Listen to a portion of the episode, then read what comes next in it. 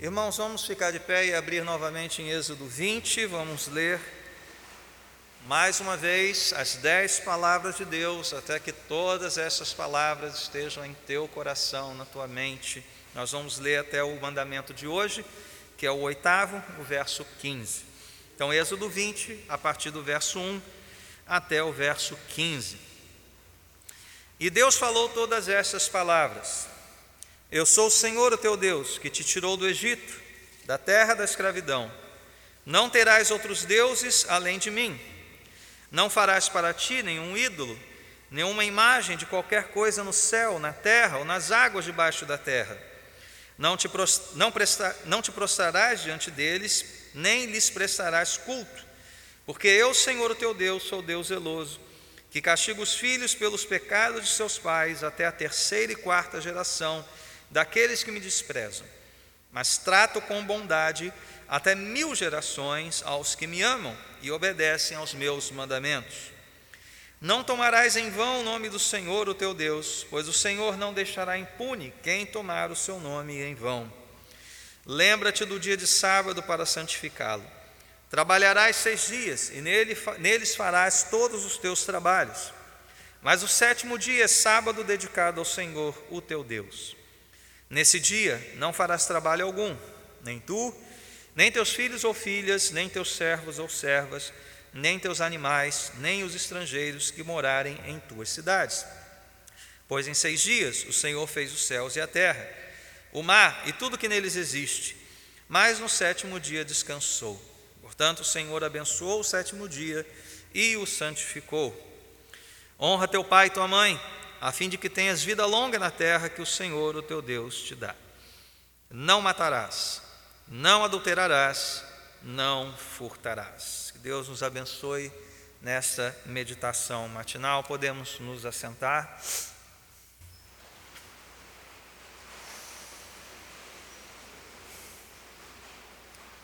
Irmãos, só no Rio de Janeiro, a Operação Lava Jato obteve como ressarcimento e pagamento de multa decorrente de acordos de colaboração a quantia de 3 bilhões. É isso, é tanto, tanto número aqui que a gente tem que contar. 3 bilhões, 870 milhões, 976 mil, 793 reais e 77 centavos. 3 bilhões ressarcidos e pagos em multa. Em 2020, ano passado, o Brasil perdeu 287 bilhões de reais para o comércio ilegal. Isso dados do Fórum Nacional contra a Pirataria. O Brasil é o país que mais consome pirataria virtual no mundo, dados agora de maio de 2021. Segundo o Instituto de Segurança Pública, aqui no Rio de Janeiro, os roubos em coletivos subiu mais que 100% comparado ao mês de abril do ano passado. Os juros do cartão de crédito rotativo, espero que você nunca tenha sido alcançado por isso, batem 335,3% ao ano. Essa é aquela modalidade né, quando o consumidor não paga a fatura integralmente né, na data do vencimento, e é a mais cara do mercado juros mais altos do mercado.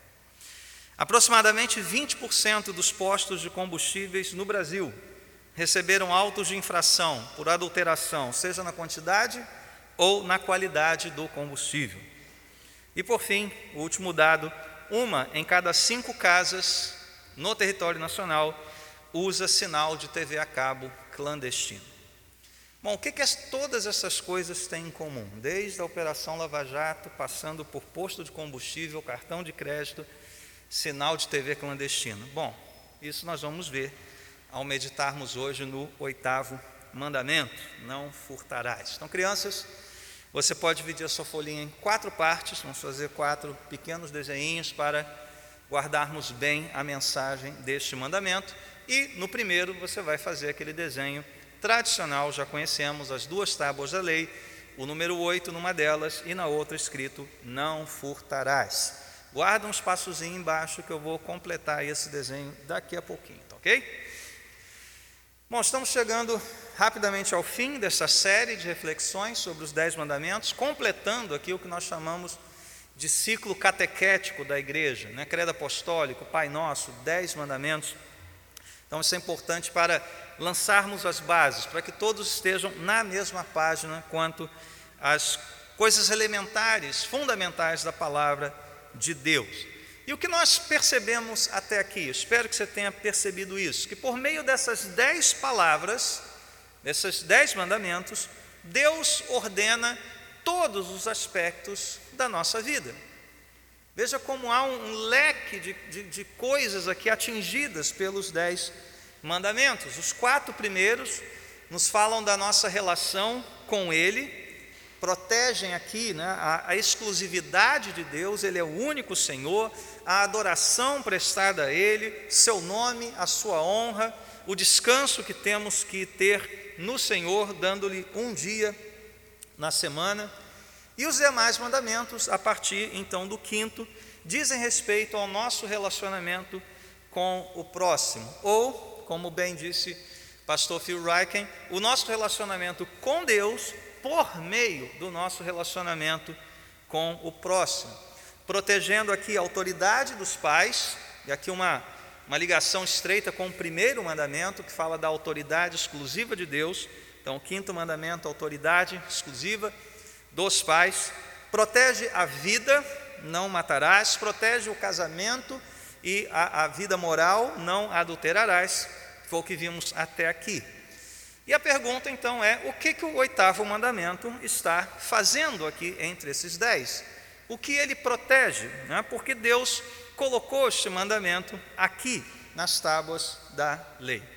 E para isso é necessário que nós voltemos ao início de tudo, voltemos lá para Gênesis, voltemos para a criação. E ali nós já sabemos que Deus é apresentado como o Criador de todas as coisas e, portanto, o Senhor de todas as coisas.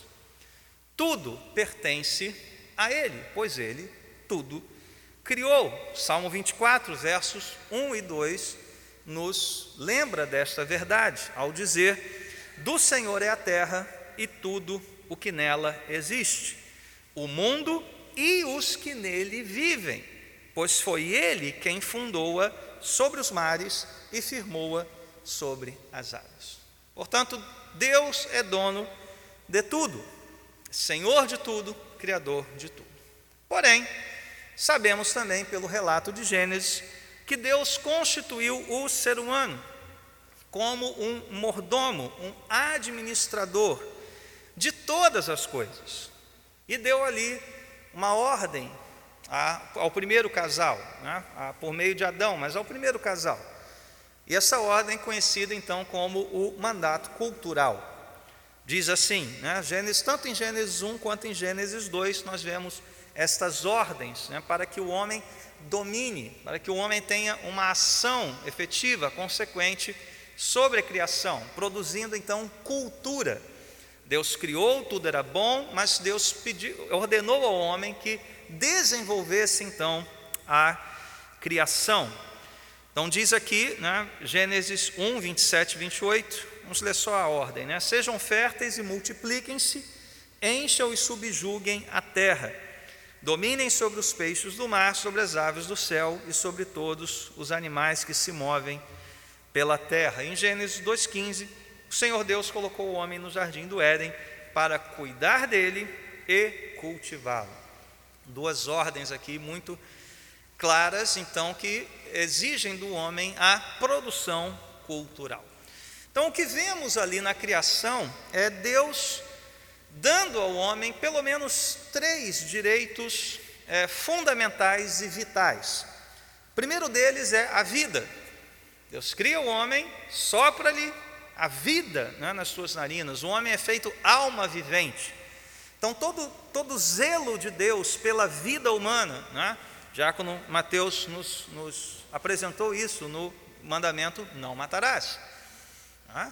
Quando, como Deus preza a vida humana, como a vida é importante, um direito inalienável, portanto, não é um direito concedido por qualquer ente estatal, qualquer instituição, é algo que Deus deu ao homem lá na criação. Liberdade é o primeiro. É, perdão, vida é o primeiro. Liberdade é o segundo. Uma liberdade dentro dos parâmetros dados por Deus. Qual foi a ordem ali dada a Adão? Olha, você tem o jardim inteiro para usufruir, menos o fruto desta árvore.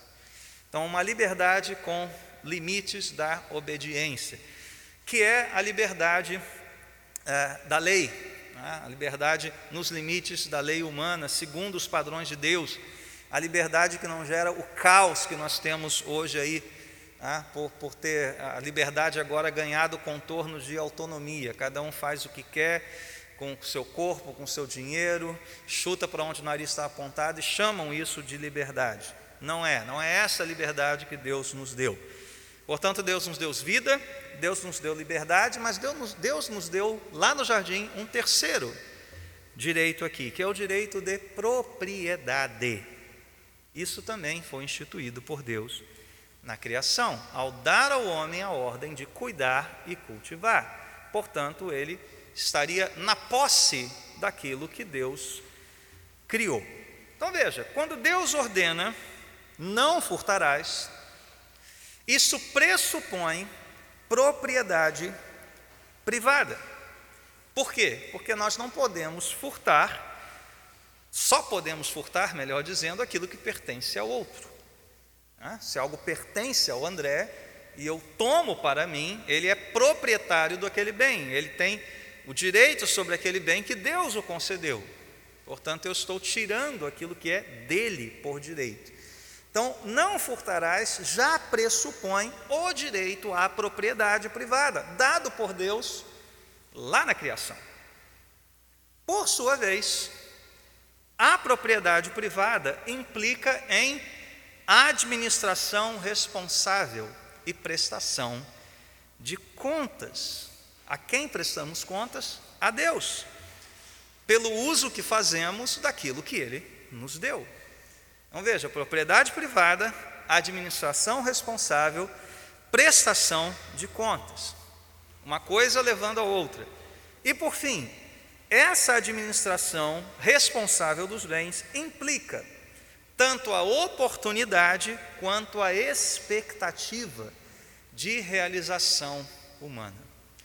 Veja, deixa eu explicar isso em outras palavras. À medida que Deus nos ordena a a produzirmos cultura, Ele nos dá oportunidade para isso. Ele quer que você faça isso, com aquilo que Deus te deu, com aquilo que lhe pertence por direito, aqui, durante a vida terrena. Mas também surge essa expectativa. Ora, se Deus nos deu, a expectativa é que administremos bem tá? aquilo que Ele nos deu. Portanto, ao nos confiar os bens, Deus nos deu oportunidade de realização. E ao exigir prestação de contas, Deus nos deu expectativa de realização. Se você sabe que vai prestar contas a Deus, como naquela parábola né, que o Senhor Jesus contou dos talentos, eles sabiam que iam prestar contas ao dono lá dos talentos. E aquele que enterrou seus talentos, que prestação de contas fez? Servo mau, né? guardou, escondeu, ficou com medo. Então veja, quando Deus nos dá, nos confia bens, nós temos oportunidade, mas quando sabemos que vamos prestar contas a Ele, há uma expectativa de realização. E isso inclui, gente, toda sorte de atividades humanas. Você pode pensar em várias delas. Inclui a produção artística, né? literatura, pintura, teatro, música, inovações tecnológicas, serviços, produção de, de bens, enfim, uma série de atividades humanas. Então aqui nós já vemos algo importante. O que, que o oitavo mandamento está protegendo? De modo mais óbvio, mais claro, eu espero que tenha ficado claro, os bens móveis e imóveis que estão sob a nossa administração. Porém, ele vai muito além disso, e nós já aprendemos aqui, né, gente? Essas duas palavrinhas aqui, né? não matarás, não adulterarás, agora não furtarás, elas escondem né, uma série de camadas de significado que nós temos que cavar muito fundo aqui, para entendermos qual é o espírito do mandamento, o espírito da lei. Então, além dos bens móveis e imóveis, o oitavo mandamento vai proteger o tempo, que é um bem precioso, Segundo Jonathan Edwards, é aquilo que uma vez perdido jamais pode ser recuperado. Você pode perder o seu dinheiro e recuperar. Você pode perder parte da sua saúde e receber cura, recuperar, mas tempo acabou. Uma vez que passa, você não o recupera mais. Por isso ele é um bem precioso. E o oitavo mandamento protege o tempo, protege os talentos, porque além dos bens, Deus também nos deu capacidades, talentos, uns para as artes, outros para a tecnologia, uma mente mais investigativa, outra mais prática, outra mais criativa. Deus nos deu talentos e o oitavo mandamento protege isso também. As ideias, as ideias também são protegidas, as oportunidades também são protegidas pelo oitavo mandamento. Então, para ilustrar isso, crianças, vocês vão desenhar embaixo das tábuas da lei três coisas, três objetos que vão ajudar você em casa depois a lembrar disso. Vocês vão desenhar uma cédula ou uma moeda, a ideia aqui dos bens, né, dos recursos. Vocês vão desenhar uma lâmpada, falando aí né, dos talentos, das ideias. Normalmente, quando alguém tem uma boa ideia, né, surge uma lâmpadazinha assim na cabeça. Plim! Então, a lâmpada para representar talentos, ideias oportunidades e um relógio para representar o tempo. Então, qual é a mensagem aqui? Não furtarás, protege bens, talentos, oportunidades, ideias e também o tempo, para você lembrar disso. O teólogo Wayne Gruden, ele escreveu o seguinte sobre esse mandamento.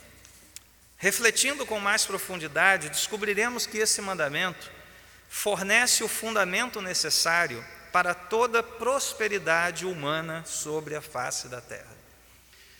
Governos e tradições culturais violam o oitavo mandamento para o próprio risco, pois onde quer que esse mandamento seja ignorado, nações inteiras permanecem sujeitas à pobreza.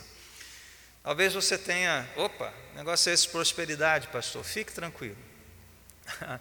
porque eu sei que, embora a teologia da prosperidade tenha feito muito mal a nós, a gente não pode ficar com medo de usar essa palavra, quando ela está bem fundamentada biblicamente. Ah, então, prosperidade aqui não quer dizer necessariamente riqueza, né? Esbanjar os bens, mas aquela prosperidade bíblica, que inclui, como veremos daqui a pouquinho, generosidade, compartilhamento, uma vida modesta, uma vida ah, simples, né, uma vida contente com o Senhor, tudo isso é parte de uma prosperidade bíblica, sim. Então não precisamos ficar com medo de falar sobre isso e o Gruden está certo. Uma vez que você viole o oitavo mandamento no nível pessoal ou institucional, o resultado disso é uma vida miserável, é uma vida pobre em todos os sentidos que você possa imaginar. Não veja, se você está acompanhando até aqui, né, e quero frisar isso, o oitavo mandamento abrange uma série de atividades humanas. Talvez o maior leque entre os dez, né, com exceção aqui do décimo, que nós vamos ver, ele é muito particular. Mas o, o que você pensar de atividades humanas sobre a face da terra tem a ver com o oitavo mandamento porque é a atividade do ser humano em obediência ao mandato cultural que Deus instituiu lá no jardim. E ele nos mostra algo importante e às vezes negligenciado por nós. O que? Que Deus se importa com a vida material. Que Deus se importa sim com a vida que vivemos desse lado da eternidade. Ah, muita gente acha que a vida cristã é o seguinte: não, você se converte e fica ansioso para ir para o céu, né? É quase que como o ideal fosse o seguinte: não, você se converteu e Deus matou você e levou para o céu, né? Quando na verdade o que vemos na Bíblia Sagrada é o seguinte: que Deus vai trabalhando em nós e vai trabalhando por meio de nós para que sejamos agentes reformadores desse mundo caído, para que levemos a Sua palavra, para que trabalhemos de um modo ético, cristão, para que avancemos neste mundo por meio da produção cultural, a fim de abençoar outros. Então, sim, Deus quer nos levar para o céu, mas enquanto Ele não nos leva para lá, ele se importa com a sua vida aqui e agora. Como você vive na sua casa, como você trabalha, como você produz, como você usa seu tempo, como você usa o seu dinheiro, tudo isso é importante para Deus. E o oitavo mandamento está aqui para nos lembrar exatamente isso. Que Deus criou tudo para a sua glória, que Deus nos deu esse privilégio de sermos mordomos daquilo que Ele criou, para que ele seja glorificado e que a vida que vivemos aqui e agora é importante também para Deus. Então já nos cabe aqui algumas é, reflexões. Né? Primeiro, você sabia disso? Você sabia que tudo que você faz é importante para Deus? Não só a sua vida de oração, leitura bíblica, o seu culto, mas o modo como você gasta o seu tempo aquilo que está na sua conta bancária, o que você recebe, o que você dá, o que você compra, o modo como você vive em família, o modo como você trabalha. Tudo isso é importante para Deus. Tudo isso nós fazemos diante de Deus. Outra coisa importante que nós precisamos pensar, e eu te faço essa pergunta: o que você, à luz do que já falamos aqui, pode concluir a respeito de pessoas ou governos que procuram limitar esses direitos sagrados da vida, da liberdade e da propriedade. Quando governos querem limitar essas coisas ou dar ordem sobre essas coisas, eles estão violando aquilo que há de mais sagrado que Deus nos deu.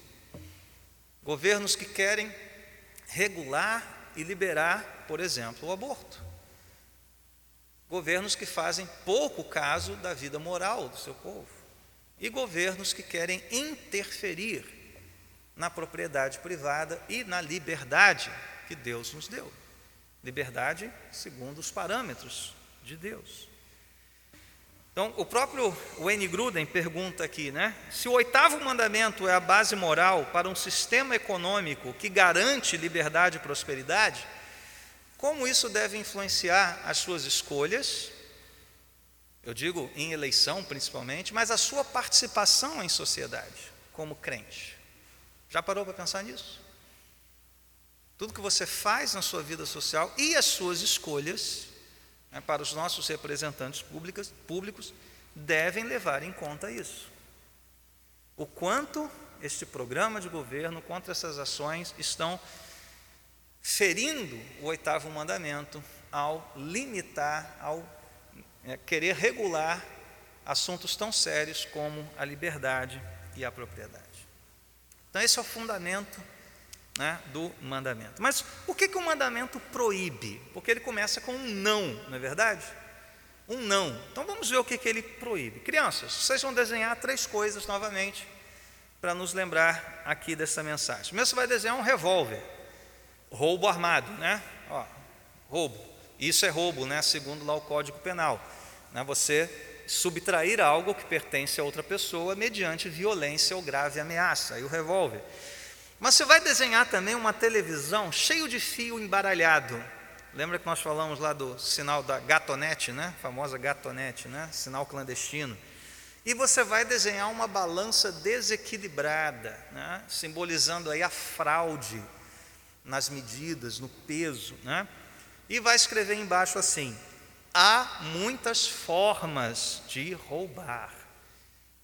E, gente, se a gente fosse desenhar todas as formas de roubar, a gente ia ocupar, acho que uma folha de, de chamex inteira aqui, né? porque são muitas. E, e não vai dar tempo nem de falar de todas elas aqui. Tá? Então, um revólver, uma TV cheia de fio embaralhado, uma balança desequilibrada, há muitas formas de roubar.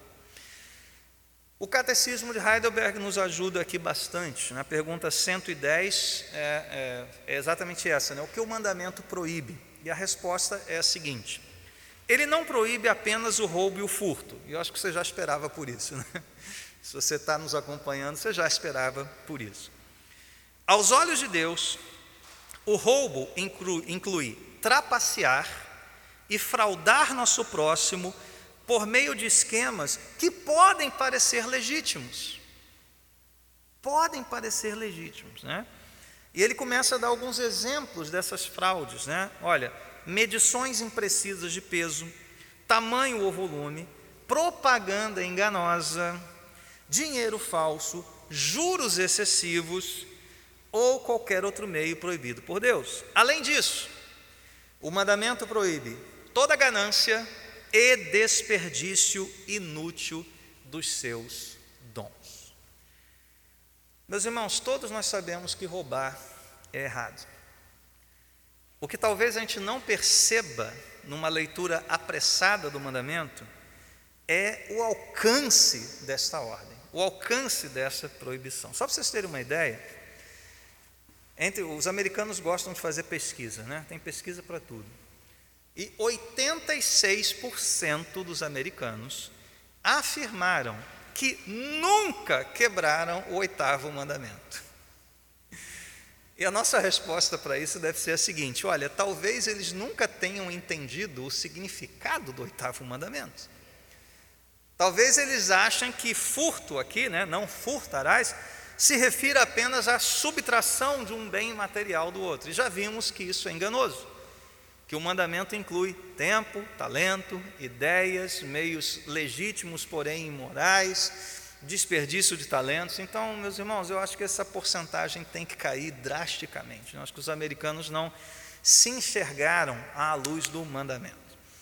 Mas vamos ouvir aqui os reformadores, né, nossos pais reformadores. Começar pelo por Calvino, que disse assim: Não esqueçam que todas as artimanhas pelas quais podemos adquirir bens e dinheiros dos outros, quando tais mecanismos divergem da afeição sincera, e visam o desejo de enganar ou de alguma maneira prejudicar, têm que ser consideradas como roubos. Então, o que é roubo para Calvino? Não só o roubo propriamente dito, mas mecanismos, artimanhas que divergem da afeição e visam desejo de enganar ou prejudicar outros. Lutero Quebramos o oitavo mandamento sempre que tiramos vantagem do próximo em qualquer tipo de negócio que resulte em perda para ele. Veja que a gente está cavando mais fundo aqui. Então, meus irmãos, dos altos escalões do governo ao povo comum, ao mais humilde, Todos nós violamos o oitavo mandamento. E aqui a lista, obviamente, não é exaustiva, mas só ilustrativa: corrupção ativa e passiva, estelionato, peculato, o roubo propriamente dito, por isso o revólver aí das crianças, o furto, que é subtrair sem a violência, superfaturamentos, sonegação fiscal, copiar informação da internet, colocar no seu trabalho sem dar o crédito, colar nas provas, compartilhar PDF de obras que não estão em domínio público. Esse é um dos pecados preferidos. Né? E, a, gente, eu, eu, parênteses aqui, eu já, nós já ouvimos isso de gente crente que pega o PDF ali da teologia sistemática, distribui para os seus colegas, aí chega para a gente e diz: Mas isso é para o reino. O que dá vontade de fazer com um sujeito desse, né? Eu sei, resposta bíblica é uma quarentena de açoites menos um, né? Porque só assim. É para o reino. Quer dizer, o cara rouba do autor, rouba da editora e acha que está dando. É o Robin Hood gospel, né? É, tira dos, dos, dos nobres ali para dar para os pobres. Né? Robin Hood é roubo, tá, gente? É glamour, ih, glamuralização, é isso? Né? Do, do ladrão. Né? O ladrão é glamuroso nas novelas, nos filmes. Gente, quem já viu filme de ladrão aí, de roubo, que torceu para o cara, né? Ah, eu quero que ele saia bem dessa, né? É, eu sei, né? Todo, todo filme, série, La Casa de Papel, Onze Homens e um Segredo. Eu, eu vi recentemente, né? Prenda-me se for capaz.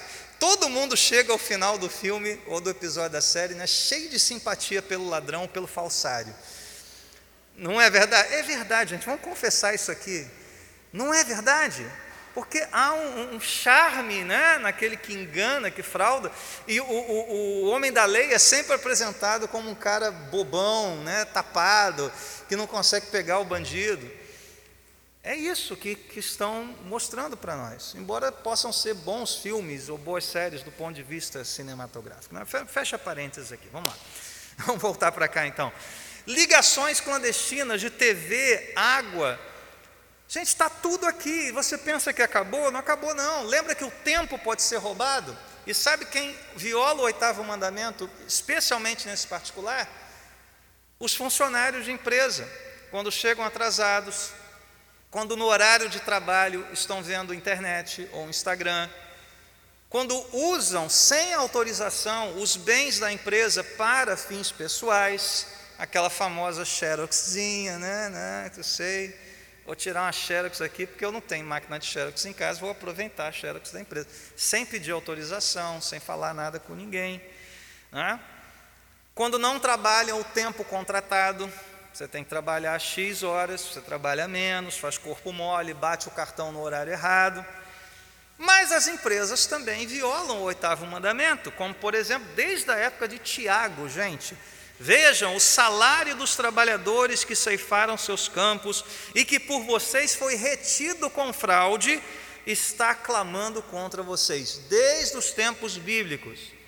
Os empregadores retêm o salário, roubam sim do empregado, não pagam o que é devido, é o que é de fato o valor do seu trabalho, mantém é, transações não contabilizadas, escondem perdas, e vira e mexe a gente ouve né, a respeito de uma grande empresa que quebrou, e você, meu Deus, de onde veio isso?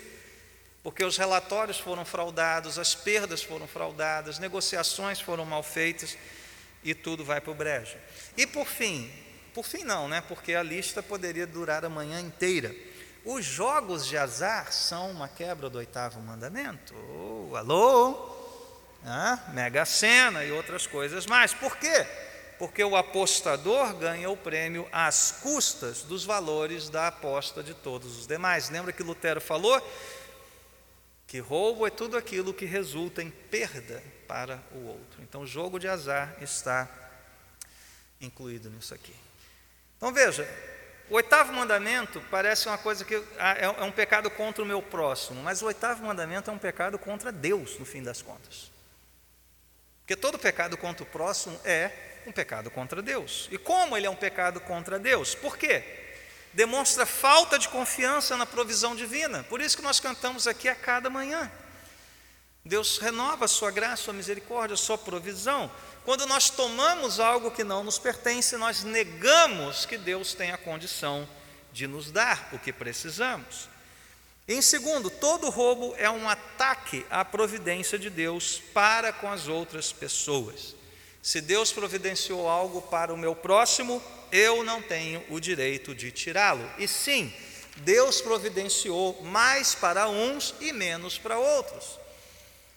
Jesus mesmo falou: olha, os pobres vocês vão ter o resto da vida com vocês sempre existirão. Em Israel, embora a prosperidade da nação fosse uma, um emblema da bênção divina, havia pobres em Israel. Então, meus irmãos, qualquer tipo de ação de governo que tente, de modo injusto, imoral, exorbitante, tirar daqueles que têm mais para supostamente dar aos que têm menos, viola o oitavo mandamento. E deixa eu falar, tem muito roubo disfarçado de justiça social no nosso meio. Novamente, são os Robin Hoods modernos, né? Isso é roubo. Deus deu mais para uns, Deus deu, deu menos para outros. Deus deu mais talentos e mais condições de inovar, prosperar para um do que para outro. E isso é normal, devemos conviver bem com isso. Essa coisa nociva e diabólica, né, de equidade, né, de renda, achatar todo mundo, a força, na base do, da lei, do decreto. Isso é uma violação do oitavo mandamento. Tá? Mas, embora seja uma ordem negativa, não furtarás, será que o mandamento exige algo de nós que não apenas se abster de furtar? Sim, ele exige. Tá? Crianças, vocês vão desenhar na próxima parte aí o seu pai ou a sua mãe trabalhando. Eu não sei qual é o trabalho dele, então você sabe, você vai desenhar o seu pai a sua mãe, ou a sua mãe trabalhando. Escreva assim: devo trabalhar para repartir. Nós já falamos aqui sobre mordomia, né? falamos, vamos falar no curso de disciplinas espirituais. E eu quero compartilhar dois aspectos aqui uh, da boa mordomia, que é o aspecto ativo do mandamento. O aspecto passivo é não fazer. Mas o que eu devo fazer? Primeira coisa, trabalhar. Curiosamente, né, não, e não sem razão, o apóstolo Paulo coloca o trabalho como o oposto do furto. Lá em Efésios 4, 28, ele diz: O que furtava, não furte mais, antes trabalhe. Olha só, então não é apenas se abster de fazer algo, mas é fazer alguma coisa. E o que devemos fazer? Devemos trabalhar. Mas para que trabalhamos? O próprio Paulo responde: O que não furtava, não furte mais, antes trabalhe, fazendo algo de útil com as mãos, para que tenha o que repartir com quem estiver em necessidade. Olha só, não é para prosperar, para enriquecer, para fazer o seu nome, para fazer qualquer coisa, é para compartilhar.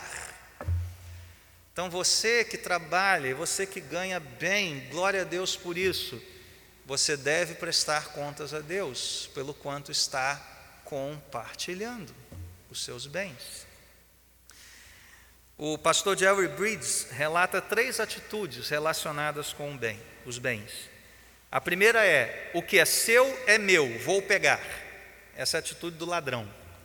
A segunda é: o que é meu é meu, vou guardar, vou reter. Essa é a atitude do egoísta. Né? Mas a terceira atitude do crente piedoso é: o que é meu é de Deus, vou compartilhar. E desde lá do século IV, Crisóstomo, né, famoso pregador, ele pregava para uma audiência próspera, ele dizia: também é roubo, também é uma violação do oitavo mandamento, não partilhar os bens que Deus concedeu a você. E eu te pergunto nessa manhã: você tem sido generoso? Você tem honrado a Deus ao compartilhar o que Ele te deu? Você tem trabalhado de forma dura honesta, na presença do Senhor, como para o Senhor e não somente para o seu empregador? Irmãos, se alguém chegou de pé até aqui, eu acho que são poucos, acho que nenhum de nós permaneceu de pé aqui, mas supostamente, né, hipoteticamente, se você permaneceu de pé até aqui, dizendo, não, pastor, eu nunca fiz nada disso que o senhor está falando. Deixa eu dizer uma coisa aqui. Todos nós, e aí não vai sobrar ninguém, somos ladrões, ladrões de glória. Todos nós somos ladrões de glória. Eu sei que você já está acostumado com a gente, eu posso falar isso sem problema, porque você já descobriu que você é um assassino e um adúltero. Então vamos botar mais uma na conta aí, né? Você é um ladrão, eu sou um ladrão. Nós somos ladrões de glória. A gente pode nunca ter pego uma bala na padaria, mas todos nós temos em nosso coração o anseio de roubar a glória que só é devida a Deus. Todos nós estamos destituídos da glória de Deus e, portanto, todos nós ansiamos por uma glória passageira, pela glória humana. Isso está entranhado em nós. Você é um ladrão de glória, sim. Mas a boa notícia do Evangelho para os assassinos, adúlteros e ladrões é que Deus entregou o seu Filho Jesus Cristo e ele morreu entre dois ladrões numa cruz, a fim de nos perdoar, ladrões de glória, mas também os ladrões de bens, ladrões de tempo, ladrões de talento, todos nós. somos perdoados por aquele que morreu entre dois ladrões. Crianças, você vai desenhar o cal... vocês vão desenhar o Calvário, aquelas três cruzes, não apenas uma, mas as três. E vai escrever isso: Jesus morreu entre ladrões, pelos ladrões. Ok? E foi a um desses ladrões que Jesus disse algo que nos maravilha, que nos deixa perplexos. Aquele que estava pagando justamente pelos seus crimes, conheceu o Senhor ali, naquele momento, pregado na cruz. A cruz que é um lugar de assassinos, de ladrões. E Lucas nos dá esse relato maravilhoso do que, está, do que aconteceu ali naquele momento. Um dos criminosos que ali estavam dependurados lançava-lhe insultos: Você não é o Cristo? Salve-se a si mesmo e a nós. Mas o outro criminoso, o outro ladrão, o repreendeu, dizendo: Você não teme a Deus, nem estando sob a mesma sentença? Nós estamos sendo punidos com justiça, porque estamos recebendo o que os nossos atos merecem. Mas este homem não cometeu nenhum mal. Então ele, ele disse: Jesus, lembra-te de mim quando entrares no teu reino. E Jesus lhe respondeu: Vocês sabem a resposta. Eu lhe garanto, hoje você estará comigo no paraíso. Ladrões são levados ao paraíso pela graça perdoadora de Jesus Cristo. E é somente por meio daquele que nunca tomou nada para si, pelo contrário, entregou-se por completo, é que nós podemos entrar no paraíso de Deus na vida eterna.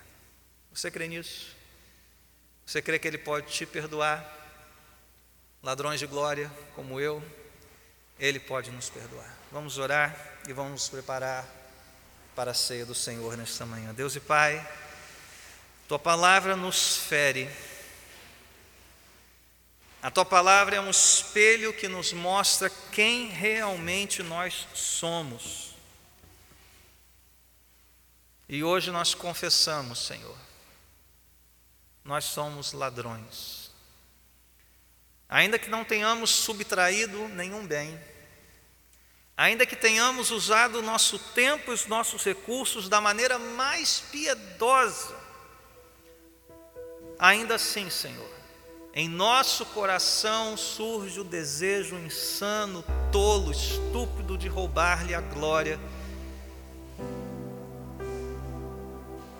Queremos, Senhor, os holofotes, queremos o reconhecimento. Somos movidos muitas vezes, ó Deus, mesmo nas atitudes generosas e solidárias, somos movidos a uma vã, por uma vã glória. Tem misericórdia de nós, Senhor, e perdoa-nos. E aqueles, ó Deus, que se viram diante de qualquer situação descrita nesta manhã, por mais simples que seja, mas entenderam que constitui uma quebra da tua santa lei. Que o Senhor perdoe, que o Senhor restaure e que eles possam abandonar essas práticas, ainda que isto exija reparação dos danos, como fez Zaqueu, aquele que furtava, devolvendo quatro vezes mais. Que haja em nós este impulso piedoso e santo, Senhor, nos nossos negócios, na administração do nosso tempo, dos nossos bens, dos recursos que nos chegam às mãos que aquele que tem menos não inveje o que tem mais, que aquele que tem mais não seja atingido pela soberba, pela ganância, para que vivamos de maneira reta e santa na tua presença, Deus. Ajuda-nos, livra-nos das tentações que as coisas deste mundo, Senhor, a ostentação dos bens, a cobiça dos olhos e da carne, ó oh, Deus, o quanto isso nos cerca, Senhor, Ajuda-nos, socorre-nos no momento da tentação. Livra-nos deste mal, Senhor, que o nosso coração esteja em Ti. E o nosso tesouro, Senhor, esteja bem guardado por Ti, sabendo que as coisas deste mundo um dia passarão, mas os tesouros celestiais não serão tocados pela ferrugem, nem pela traça, nem por qualquer ladrão. Ajuda-nos a viver piedosamente neste mundo, Senhor, enquanto esperamos esta bênção vindoura. E assim oramos, no nome de Jesus. Amém.